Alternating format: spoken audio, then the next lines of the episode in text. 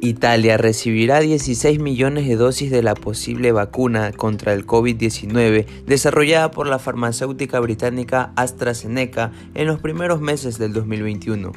La repartición de estos suministros está acordada a nivel de la Unión Europea, ya que este fue uno de los países con mayor número de infectados y se convirtió en el sexto país a nivel mundial con más fallecidos por este virus.